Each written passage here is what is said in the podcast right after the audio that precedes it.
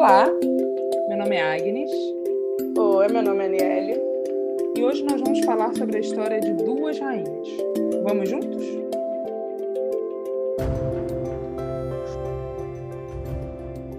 Hoje a nossa história começa com um rei muito famoso, que é o rei Xerxes. E ele é um dos nossos coadjuvantes nessa história sobre duas mulheres muito interessantes e muito especiais. E dessa vez nós não estamos conversando sozinhos, a Aniele está com a gente, e é a primeira vez que a gente está usando também essa ferramenta do Zoom. Então, vamos uhum. torcer para dar tudo certo.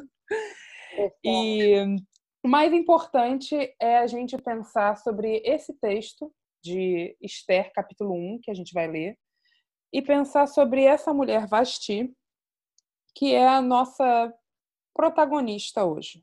É, e assim como a gente já está estudando as outras mulheres, né? É, muitas histórias de mulheres extremamente interessantes, mas que se tornaram coadjuvantes pelo nosso vício de leitura. Mas a história delas é profundamente interessante, como esse pedacinho de Vasti, que passa batido porque a gente quer correr direto para a história de Esther. Mas tem muitos dados interessantes nesse primeiro capítulo falando sobre Vasti. Então a gente vou dar uma lida para vocês no, no capítulo 1, a partir do verso 8. Eu estou lendo na versão da mensagem.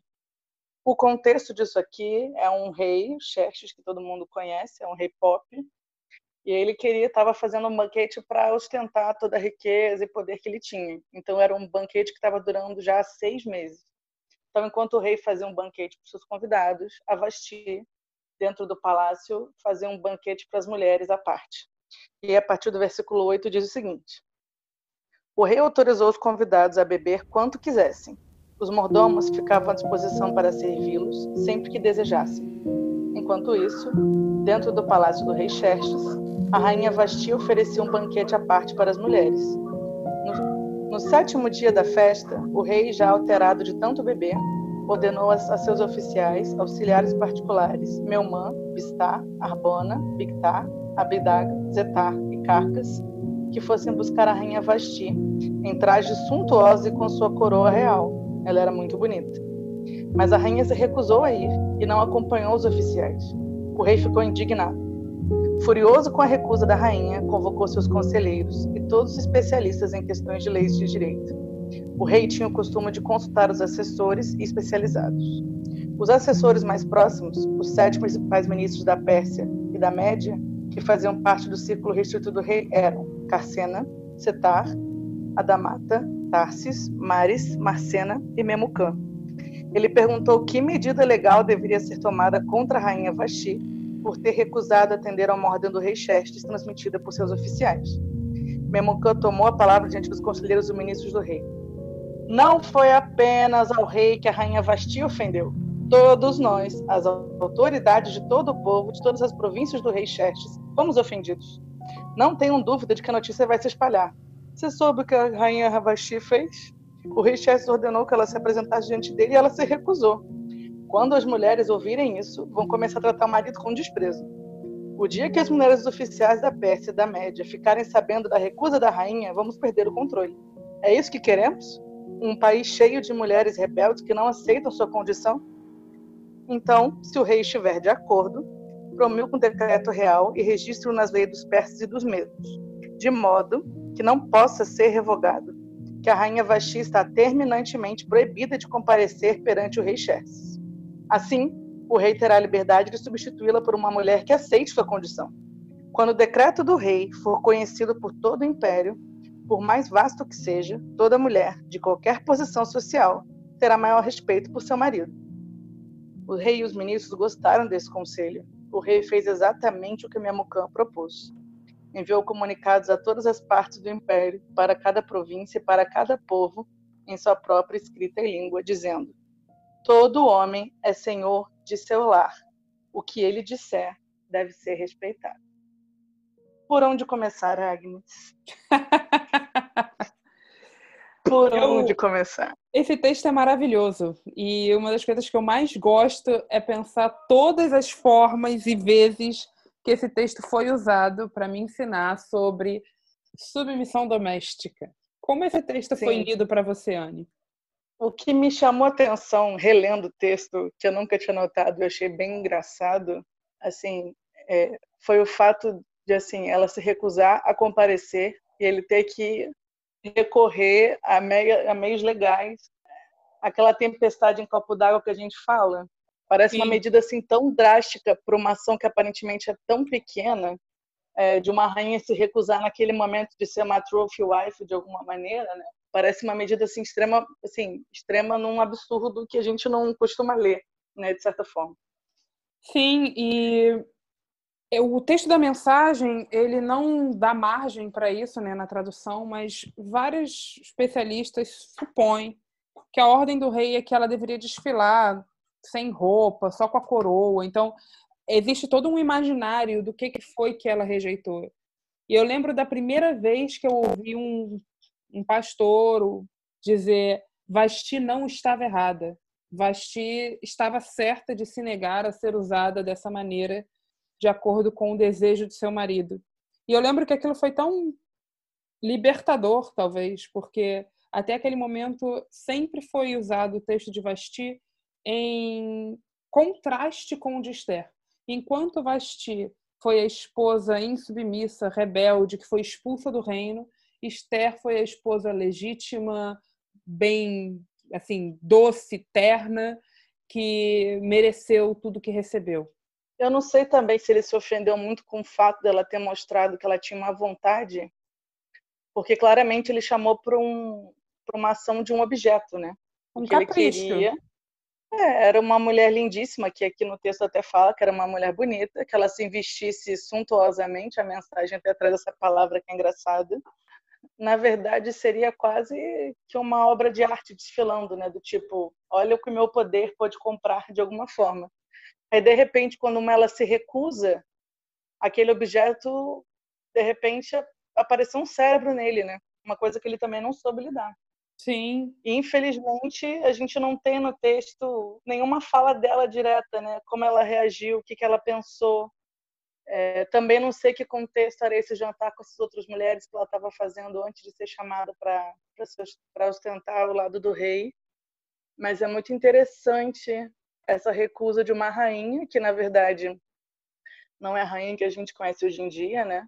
A rainha era simplesmente a mulher do rei, sem poder nenhum, dela ter se recusado a ser uma propriedade naquele momento. Assim. É extremamente libertador, realmente isso e passou batido durante muitos anos a nossa leitura, né? Porque era só um introito para Esther. E Vasti, que é uma figura assim tão interessante, ficou jogado no meio do texto. E é por isso que eu gosto muito da interpretação da Rachel Evans, porque como ela coloca, eu achei muito bonito, é que requereu das duas rainhas, tanto de Vasti quanto de Esther, uma coragem sobre-humana. Vasti para não se apresentar ao rei e Esther para ir de encontro ao rei. Mas nenhuma das duas é exatamente submissa. A gente não vai se delongar aqui em Esther, porque Esther a gente vai, em nome de Jesus, estudar presencialmente na nossa EBD. Não sabemos quando. Aguardem, aguardem, um dia virá. Mas nenhuma das duas é um exemplo de submissão. Tanto Vasti quanto Esther, em algum momento, elas vão de encontro a uma ordem maior do rei, e é a motivação delas para ir de encontro a essa ordem que, é, que as torna mulheres tão interessantes.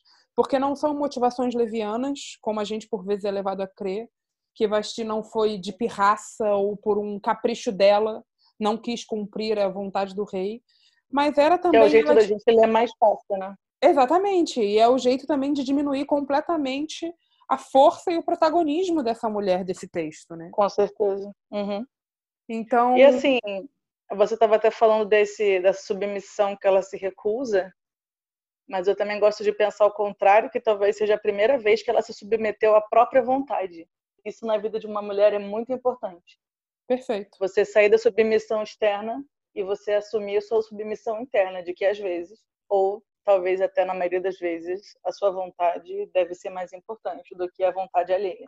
E aí eu acho que assim, talvez nós tenhamos lido a história de Esther sempre de uma maneira muito masculina, que coloca os protagonistas muito mais entre Xerxes, a vontade de Mordecai, né, o tio de Esther, primo, parentesco fluido, né, às vezes apresentado como tio, às vezes apresentado como primo. É... Uhum. E talvez sejam os dois, né? Naquele contexto, vai saber. Sim, exatamente. E é dentro dessa, dessa história, quando a gente pensa na história, na verdade, de duas rainhas, uma que não se submete e que acaba, por essa ação, dando espaço para o surgimento de Esther, e outra que também não se submete e por essa ação vai à frente ao rei e implora pelo seu povo e consegue a libertação do seu povo, que a gente acaba fechando essa história, que é na verdade uma história da libertação do povo, em que Deus não aparece. O nome de Deus não aparece não. no livro de Esther. Isso é algo que é intriga as né? pessoas, né? né? Então, uma mão Sim. invisível agindo por meio, na verdade, não de dois homens, mas de duas mulheres. Uhum. Insubmissas. Duas mulheres insubmissas. Sim. O que é maravilhoso.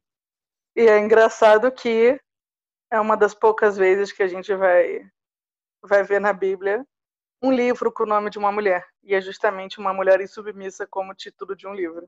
O que é bem é. interessante. Exatamente. O que nos coloca é em questão todas as nossas pregações de como não ser Vastir e ser Esther, como elas Sim. talvez tenham estado equivocadas ao longo de todo esse período. E que, na verdade, como é justamente... Fale, pode falar. Não, é como é interessante a gente ser Vastir e ser Esther, né? Exatamente isso que eu ia falar, tá vendo? Por isso você leu minha mente. O mais interessante não é nem ser uma nem outra, mas encontrar em Poder si... Poder ser as duas. Exatamente a força de ser as duas, a força de fazer cumprir a sua vontade e a força também de também as duas, né? Fazer cumprir a sua vontade, uma de não ceder aos caprichos do rei e a outra de fazer salvar todo um povo, né? Maravilhoso. Maravilhoso. E enfim, como a Agnes já falou, temos os próximos capítulos que vão do capítulo 2 até o 10, se Deus quiser, a gente vai discutir pessoalmente na nossa EBD. Bom, meu nome é Agnes Alencar, eu faço parte da juventude do, da Igreja Batista Itacuruçá.